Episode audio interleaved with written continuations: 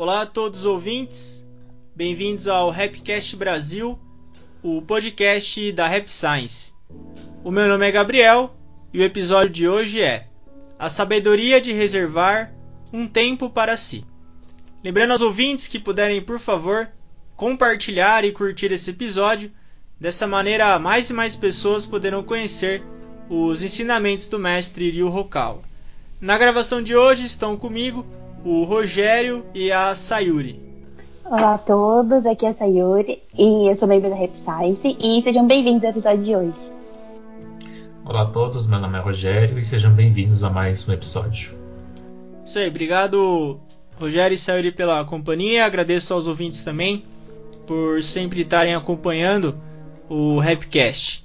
Hoje a gente vai falar sobre um tema que é uma questão importante de que muitas vezes a gente acaba ficando no dia a dia com uma série de tarefas, uma série de preocupações e a gente acaba de esquecendo de reservar um tempo para a gente mesmo, um tempo para nós, para poder ter uma introspecção, ler um livro, refletir, meditar.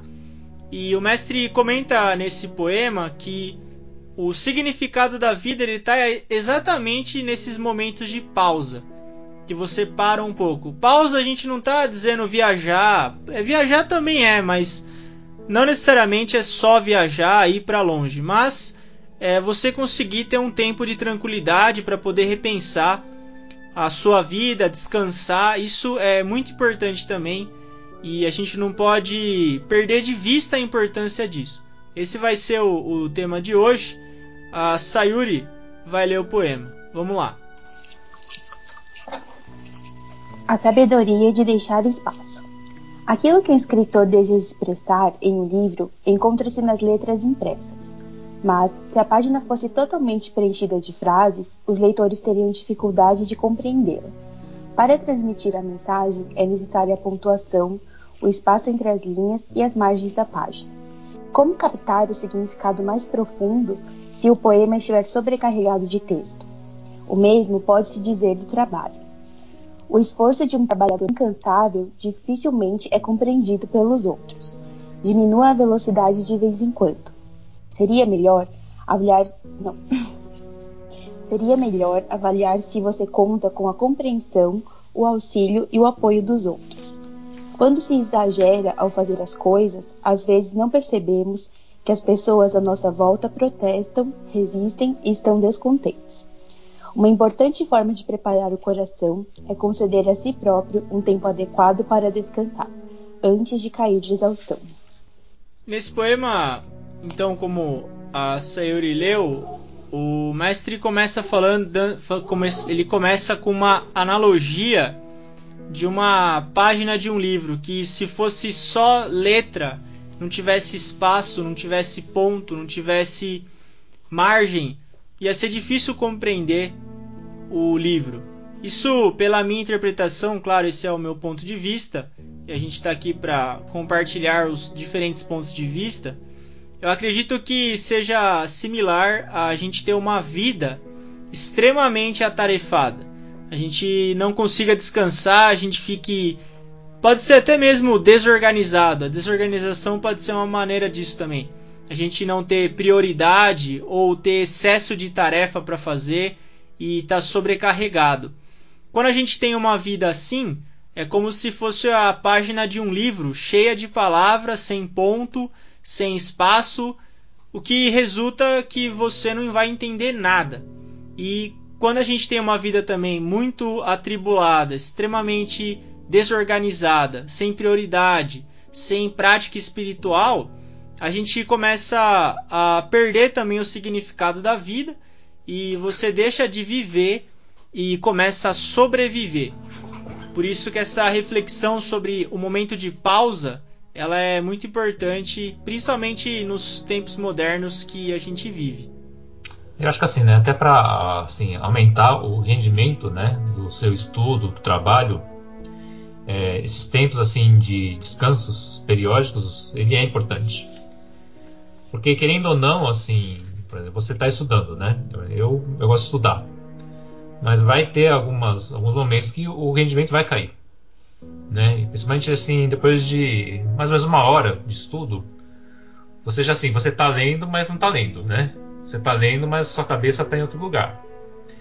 E nessas horas, assim, você tem que perceber, né?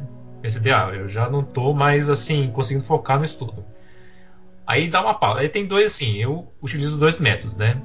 Um é dar uma pausa, né? Você vai, toma um café, mexe o corpo, ou então você muda o foco do seu estudo. Por exemplo, né? Eu assim, toda semana eu estou fazendo a tradução dos textos do estudo do das do Segredo, né? E para traduzir os textos assim é, é, demorado e cansa, né?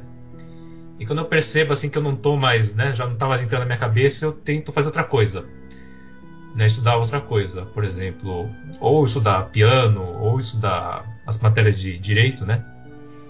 Mas não ficar só na mesma coisa. Se você ficar direto numa coisa só, isso assim, assim, o rendimento vai cair, assim, aí você vai ficar pode ficar horas assim que não não vai render o estudo. Ah, eu também ia falar que hoje em dia a gente vê que é um tema muito discutido, né? Tipo, é, de cansaço mental, de burnout. Então eu acho que é, a gente vê que hoje em dia as pessoas, muita gente fala que tá muito cansado, e às vezes é o psicológico, assim, né? Porque dorme, mas mesmo quando dorme, descansa o corpo, continua com a cabeça cansada. E eu acho que isso também é, tem muito a ver também com a sociedade que a gente vive hoje, né? Que eles falam, tipo, a gente vive hoje uma sociedade que é marcada pela, assim, uma obrigação de produtividade. Então, muitas vezes a gente tem muita dificuldade de descansar porque a gente também acha que todo tempo a gente tem que estar tá fazendo alguma coisa. Então a gente acaba meio que subestimando esses tempos de descanso, esses tempos de silêncio, porque quando a gente está parado, parece assim, ai meu Deus, eu devia estar tá fazendo alguma coisa, né? Não estou sendo produtivo. Então acho que também é bem importante hoje, é, nos dias de hoje, porque é, é uma coisa que a gente vê bastante, né? Tipo... É, tem. A Sá comentou um ponto interessante que tem caso mesmo de pessoa que não se sente bem se está parado. Isso é o subconsciente trabalhando, porque no inconsciente nosso, a gente desde a infância vai sendo forçado a ter essa imagem que você sempre tem que estar tá fazendo alguma coisa. Você sempre tem que estar tá produtivo, sempre tem que estar tá trabalhando, estudando, fazendo alguma coisa. E você parar um pouco é errado, porque você não está sendo produtivo.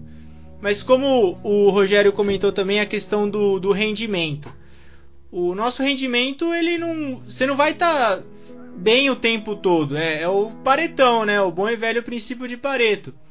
20% do esforço vai gerar 80% do resultado. Então, em 10 horas que você tem de trabalho, você vai produzir mesmo duas horas. As outras 8 você não vai estar tá na produtividade máxima. A gente tem que identificar aonde a gente é bom e por isso organização é muito importante. Tem uma frase, eu não me lembro o autor para variar, que é a organização é a primeira regra do céu. Que isso é uma verdade. No, no céu não fui ainda, eu não sei se eu vou também. Mas pelo menos organizado eu sou. A primeira regra eu já tô cumprindo.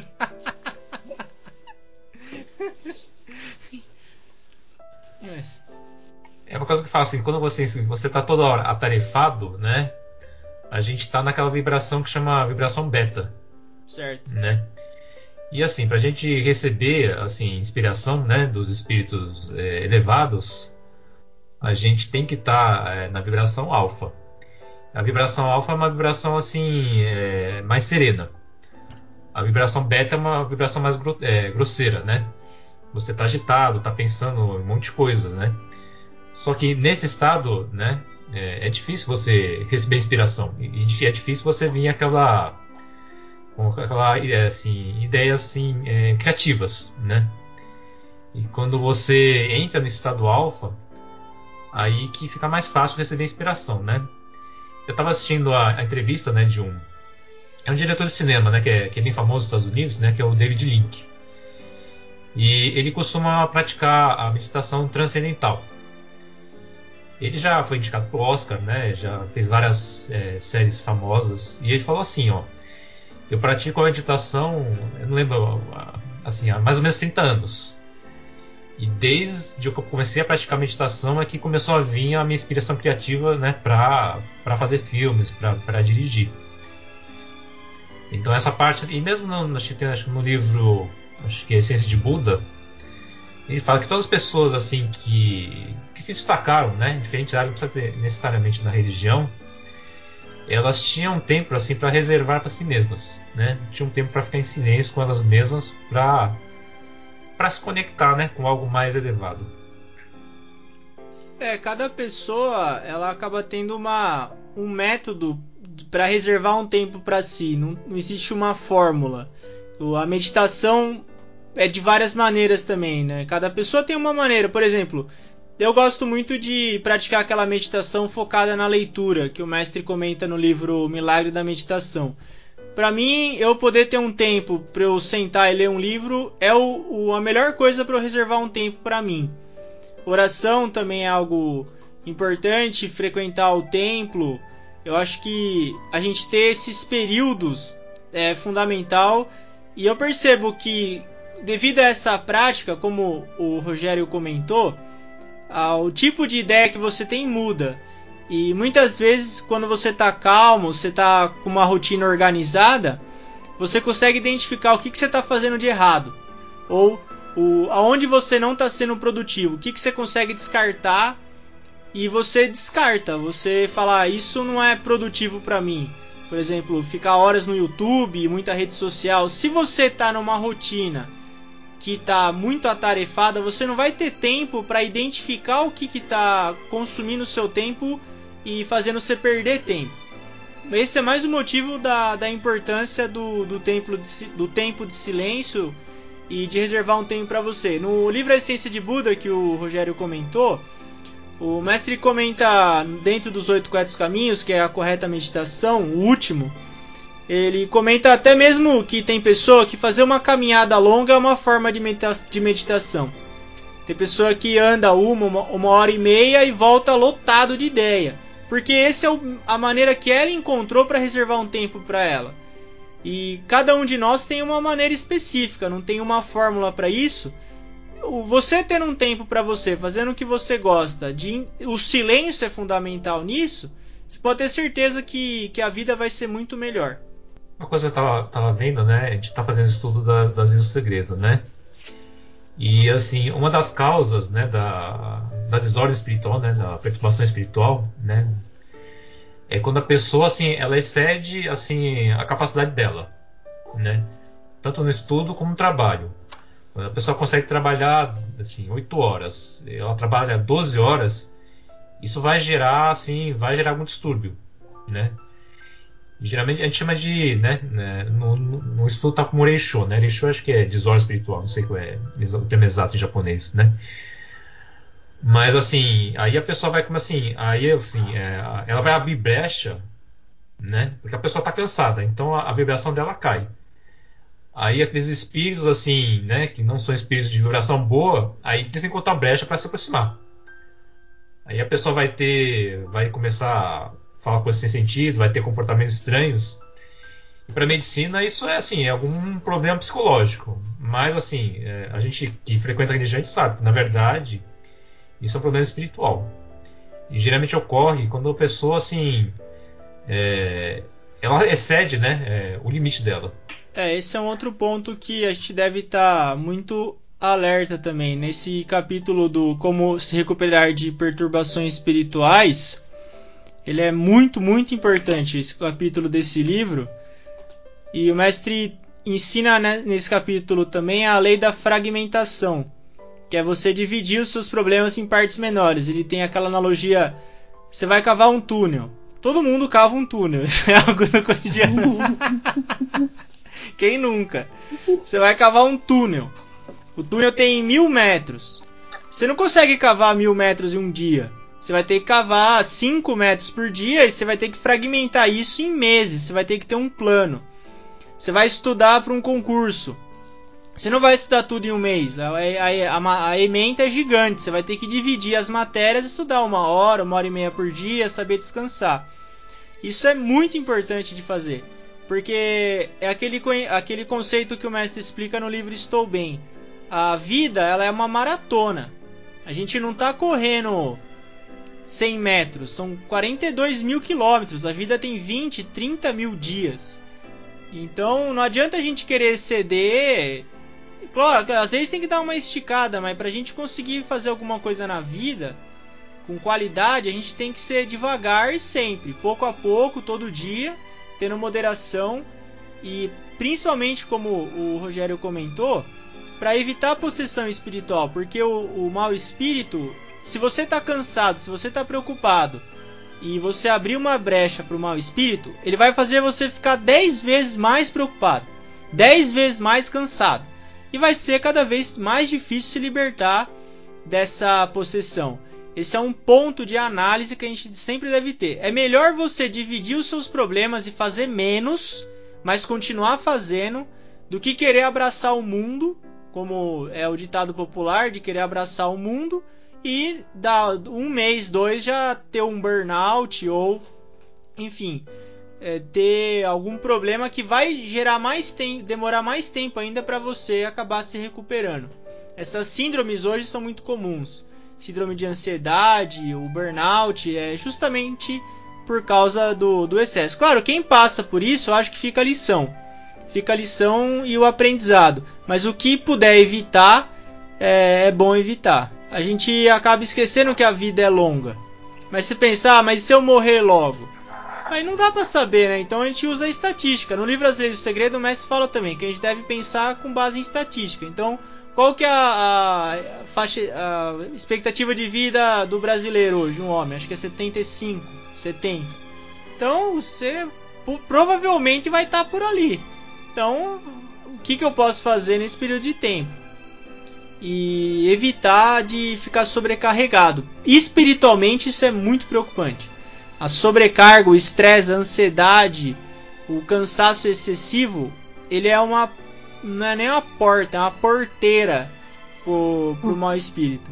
No, continuando no poema, na segunda parte, isso é, é um outro tópico, o mestre comenta: diminua a velocidade de vez em quando seria melhor avaliar se você conta com a compreensão, o auxílio e o apoio dos outros. Esse é um, um ponto chave, porque tem aquelas pessoas que têm uma tendência de pegar tudo e não consegue delegar as tarefas, faz tudo sozinha e silenciosamente vai perdendo o apoio de outras pessoas. Quando você consegue delegar as tarefas e ter uma boa comunicação, a chance de sobrecarga é menor e a chance das pessoas abandonarem uma ideia, um projeto, um trabalho acaba sendo menor também. É extremamente difícil fazer isso, mas a gente deve aprender a pedir ajuda e saber também ter a colaboração de outras pessoas no que a gente está fazendo. Não é nada fácil, mas é algo necessário, necessário também para a gente diminuir a sobrecarga. É, eu acho que também, às vezes, muita, a gente acaba se sobrecarregando porque a gente acha que só a gente vai conseguir fazer. Então, igual você falou, né, dificuldade de delegar. E também acho interessante essa parte né, que o mestre fala, porque muitas vezes, quando a gente tá às vezes, correndo muito, fazendo as coisas, às vezes a gente não percebe sozinho, sabe? Então acho que às vezes quando a própria reação das outras pessoas é uma forma também da gente enxergar, às vezes, tipo, um espelho do que a gente não tá vendo, né? Que às vezes a gente vai atropelando as coisas, tá sobre, vai na correria, você nem percebe. Aí quando vezes alguém fala alguma coisa, alguma atitude de, de alguma outra pessoa, você acaba percebendo. Nossa, talvez eu esteja exagerando, né? Pra ser pouco do ponto. Então eu acho interessante. É, o, o relacionamento com as outras pessoas acaba sendo um bom termômetro para isso. Porque geralmente quando a gente está sobrecarregado, a gente fica pavio curto e estoura rápido. E é, vai estourar em quem estiver perto, né? É igual a dinamite, ela vai atingir quem está aos arredores. Mas se isso está acontecendo, é um bom ponto de, de análise é bom pensar, por que será que eu tô com o pavio curto ou tô reclamando demais, tô insatisfeito? O que qual que será que é a causa? Muitas vezes a causa pode ser essa. Pode ser o excesso.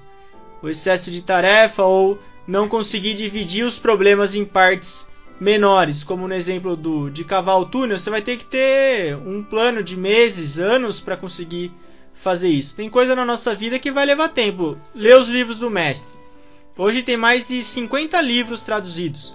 em português. Se você ler um livro por mês, vão ser um pouco mais de 4 anos para ler.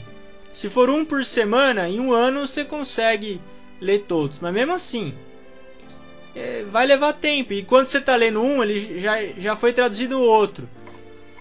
Mas é, o objetivo da nossa vida não é ler tudo, acabar tudo, fazer tudo. É fazer. O próprio, o próprio ato de fazer é o significado. A gente não precisa ter meta para tudo também. Quer atingir logo a meta e bate meta e é isso e aquilo. O, o tra trajetória é o próprio significado do que a gente está fazendo. Acho que assim, a meta em si é, é, é a melhora, né? Assim, melhora do nosso, nosso interior, né? Assim, a gente coloca números assim, mas é mais assim para não, não, ficar preguiçoso, né? Pra não se motivar, né? Para se motivar. Mas também não pode ser algo assim como empresa, né? A empresa tem que, sei lá, tem que vender, sei lá, 20 carros e você se mata, né? Faz venda casada, não sei. Assim, é lógico que é importante fazer o esforço, né? Mas também acho que não pode ser aquela obsessão, né? Principalmente quando fala assim, né? Se refere assim. A gente, a gente é mais entidade espiritualista, né? A gente tem metas, né? Por exemplo, eu tenho meta de, sei lá, eu, eu gosto de distribuir revistas, né? A minha meta é 600 a 1000 revistas por ano. Só que agora com a pandemia tá difícil, né? Mas também não vou ficar desesperado, né? É, mas isso ajuda a, a organizar. Isso é um, é um, bom plano. Porque daí você sabe, ah, 50 revistas no mês, tantas revistas por dia, e vai trabalhando. Mas assim, não é 600 revistas em um dia. É, em um dia. Então, aí... que eu nem consigo carregar, né? É, começa por aí, né? Pega o carrinho do Gabriel. Meu carrinho tem história, meu. É, então... que. É, pode falar. Pode, pode. Não, tá, é, como vocês estavam falando, que a meta é mais pra gente também, assim, ter. Se manter estimulado, mas a gente não virar refém dela, né? Senão também, por exemplo, igual o Gabriel falou dos livros. Senão chega uma hora que você esquece por que você tá fazendo. Você só quer ver assim, ai, ah, bati aqui os meus 40 livros, mas eu não tô dando importância, na verdade, porque eu tô fazendo, eu tô pensando em, em cumprir a tarefa, né? Então acho que essa que é a questão, é parar e olhar, prestar atenção no que você está fazendo e entender o significado disso para você, né? Não é só um número, não é só uma meta.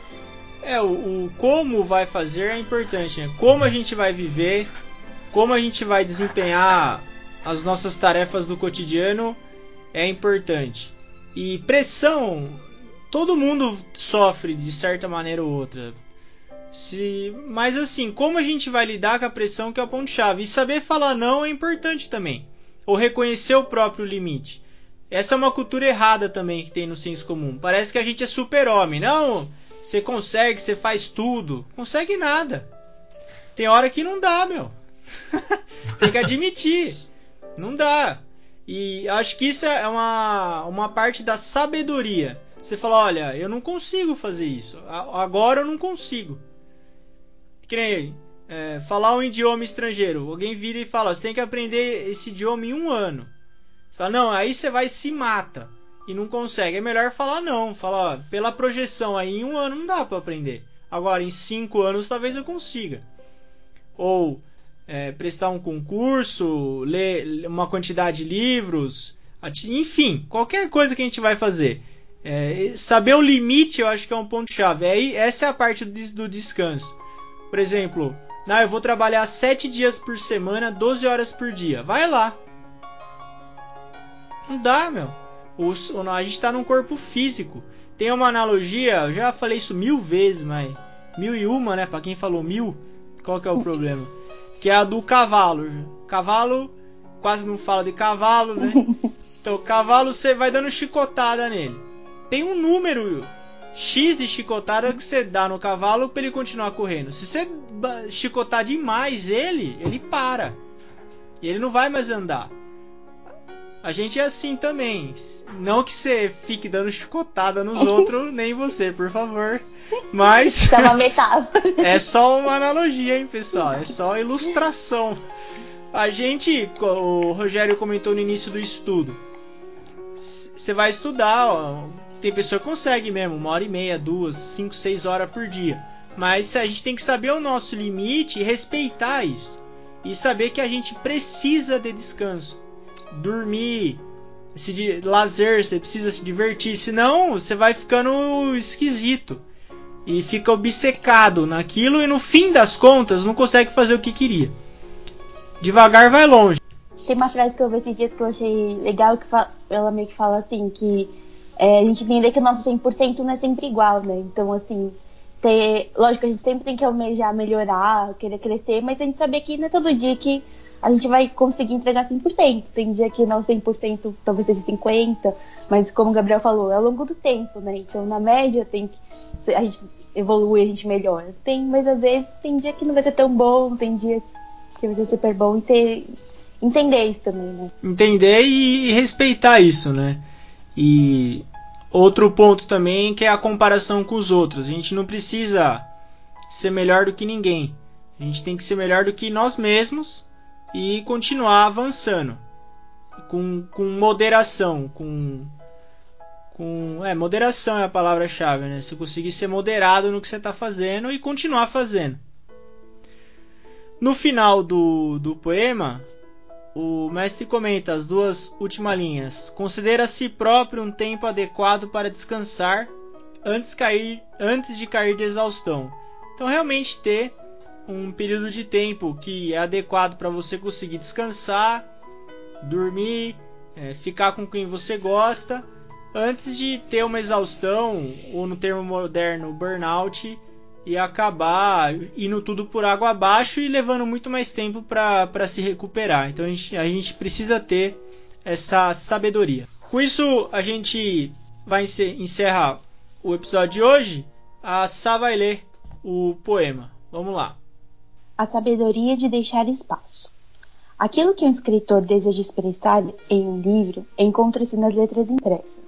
Mas, se a página fosse totalmente preenchida de letras, os leitores teriam dificuldade de compreendê-la.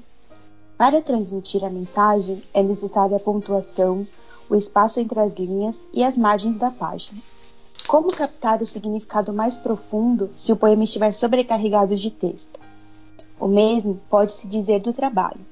O esforço de um trabalhador incansável dificilmente é compreendido pelos outros. Diminua a velocidade de vez em quando. Seria melhor avaliar se você conta com a compreensão, o auxílio e o apoio dos outros. Quando se exagera ao fazer as coisas, às vezes não percebemos que as pessoas à nossa volta protestam, resistem e estão descontentes.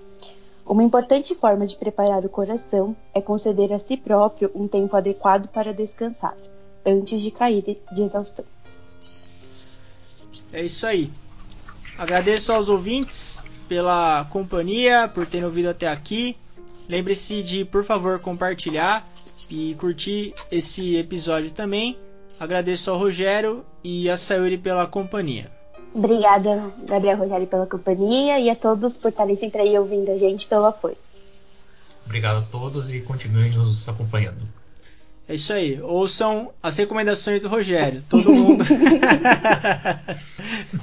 isso aí, pessoal. Obrigado e um abraço.